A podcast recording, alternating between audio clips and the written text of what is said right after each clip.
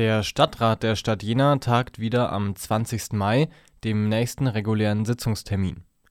Ein Schreiben des Thüringer Innenministeriums vom 7. April erlaubt Stadtratssitzungen, wenn die Öffentlichkeit der Sitzung gewährleistet wird.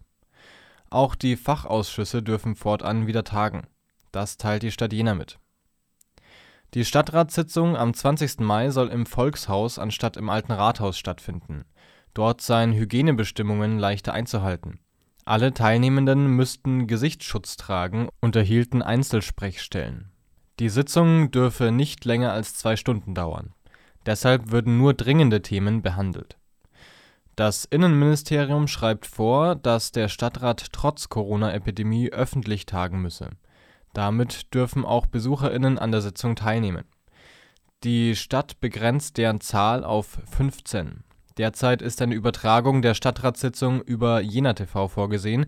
Ob Radio OKJ die Sitzung übertragen wird, ist derzeit noch offen.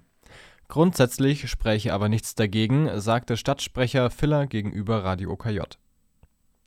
Zuvor war der Stadtrat durch einen Sonderausschuss ersetzt worden, der wegen der Hygienebestimmungen nicht öffentlich tagt. Laut Kommunalordnung könne er deshalb keine Beschlüsse fassen und war nur in beratender Funktion tätig